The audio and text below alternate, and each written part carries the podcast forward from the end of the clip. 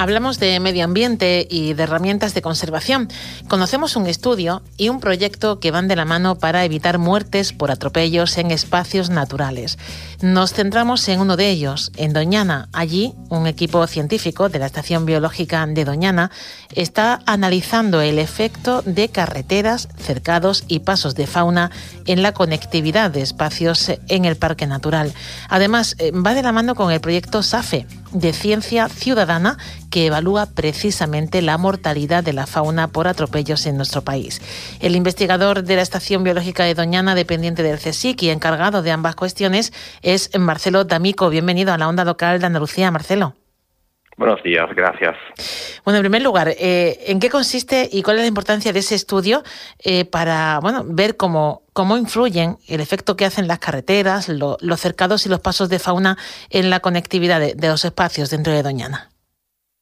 Bueno, este, este trabajo es un pequeño primer paso de lo que estamos haciendo eh, dentro del marco de un proyecto más grande, un proyecto europeo que se llama Natura Connect eh, que digamos el, su objetivo es crear las herramientas para, mm, para mejorar la red Natura 2000, eh, teniendo en cuenta la conectividad entre las áreas protegidas.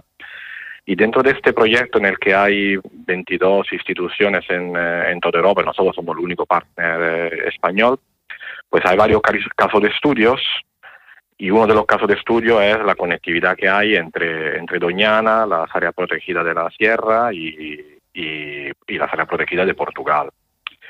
Y entonces eh, este trabajo eh, que acabamos de publicar es un, pequeño primer paso sobre la conectividad dentro de Doñana eh, para estas dos especies, que en concreto son el ciervo y, y, el, y el jabalí.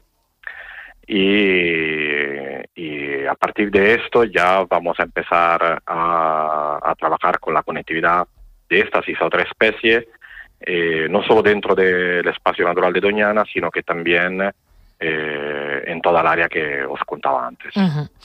Em, bueno, ¿cómo, eh, ¿cómo afecta la configuración actual de, de las comunicaciones en Doñana a la fauna? es, ¿Le perjudicamos? Eh, en parte como, conforme está ahora mismo?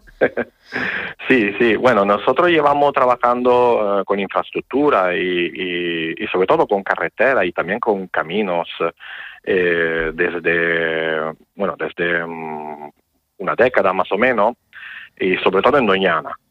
y entonces tenemos mucha información de lo que pasa con la, red de carretera y caminos en Doñana sobre, sobre diferentes especies y sabemos que eh, claramente eh, afectamos muchas de ellas, no solo con, uh, con, la mortalidad, que es el impacto más claro cuando pensamos en el impacto de carretera, sino que también con eh, otro tipo de emisiones eh, química, lumínica, acústica, eh, con la misma presencia humana a lo largo de caminos y carretera, que hacen que muchas especies tiendan a evitar eh, camino de carretera y por esto eh, eso dificulta la, conectividad en el paisaje para, para, esas especies. Pero luego hay casos peculiares eh, que estamos estudiando también, en el que parece que alguna especie de alguna forma se, se puedan, por lo menos aparentemente en algunos casos, se puedan beneficiar de la presencia de estas infraestructuras.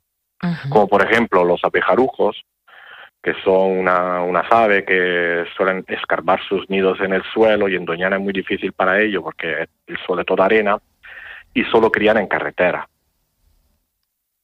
Eh, mm, pero claro, eh, hablamos mucho y, no hay año, por desgracia, ¿no? Eh, que no demos la noticia. Hablaban que se, se centran en el ciervo, en el jabalí, pero bueno, es, es habitual hablar de atropellos de linces. Se producen muchos atropellos, no solamente de linces, sino de otras especies.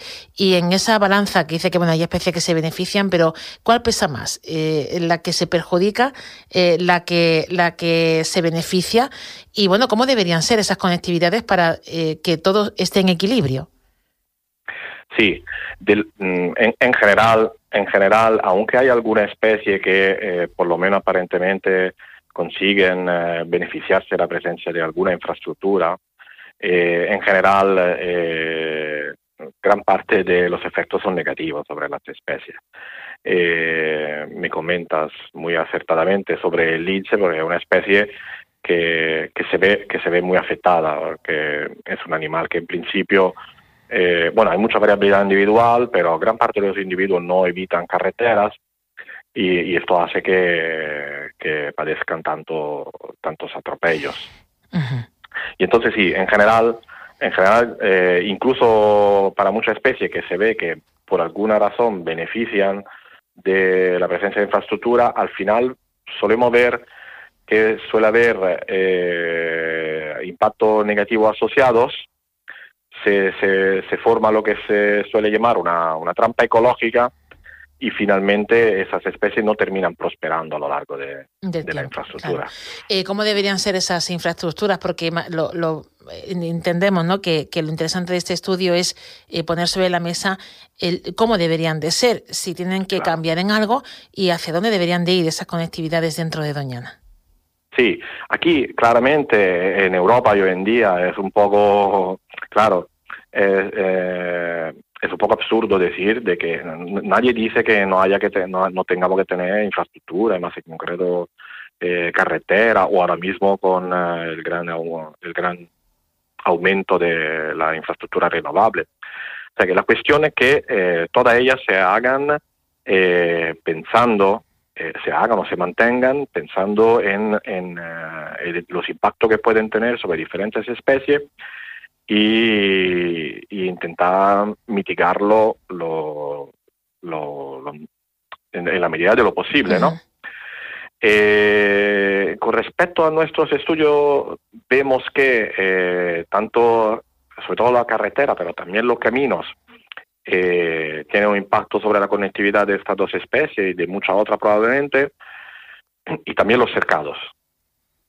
Eh, y entonces, eh, con respecto a los caminos, en Doñana concretamente tenemos cuatro veces más camino que fuera de Doñana, y entonces, digamos, una primera medida que, que ya sugerimos en diferentes estudios en el pasado es que eh, habría que eliminar caminos redundantes, que realmente no, no, nos hacen falta para movernos dentro del espacio natural de un sitio a otro. ¿no? Uh -huh.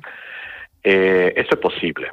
Y también es posible y relativamente fácil eh, quitar del campo eh, todos los cercados que no sean necesarios, necesario, que sabemos los cercados impactan muchísimo la conectividad para, estas especies y para muchas más.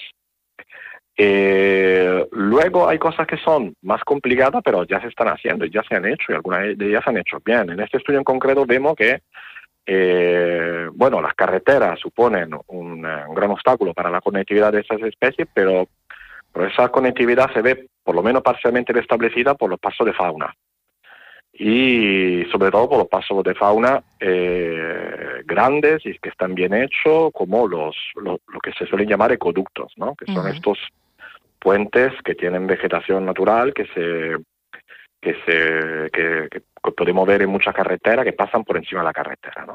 Uh -huh. Estos, esto es, tiene un coste evidentemente, eh, pero en algunos casos es, es, necesario es necesario hacerlo para para conectar estas poblaciones, mm. sobre todo cuando estamos hablando de especies amenazadas, que no es este el caso, pero es el caso, por ejemplo, del lince que hablábamos claro, antes. Claro.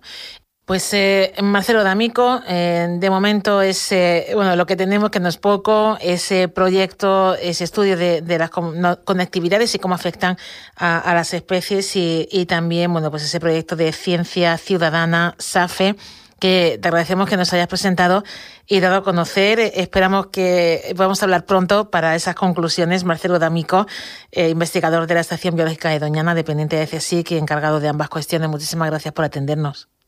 Muchas gracias a vosotros.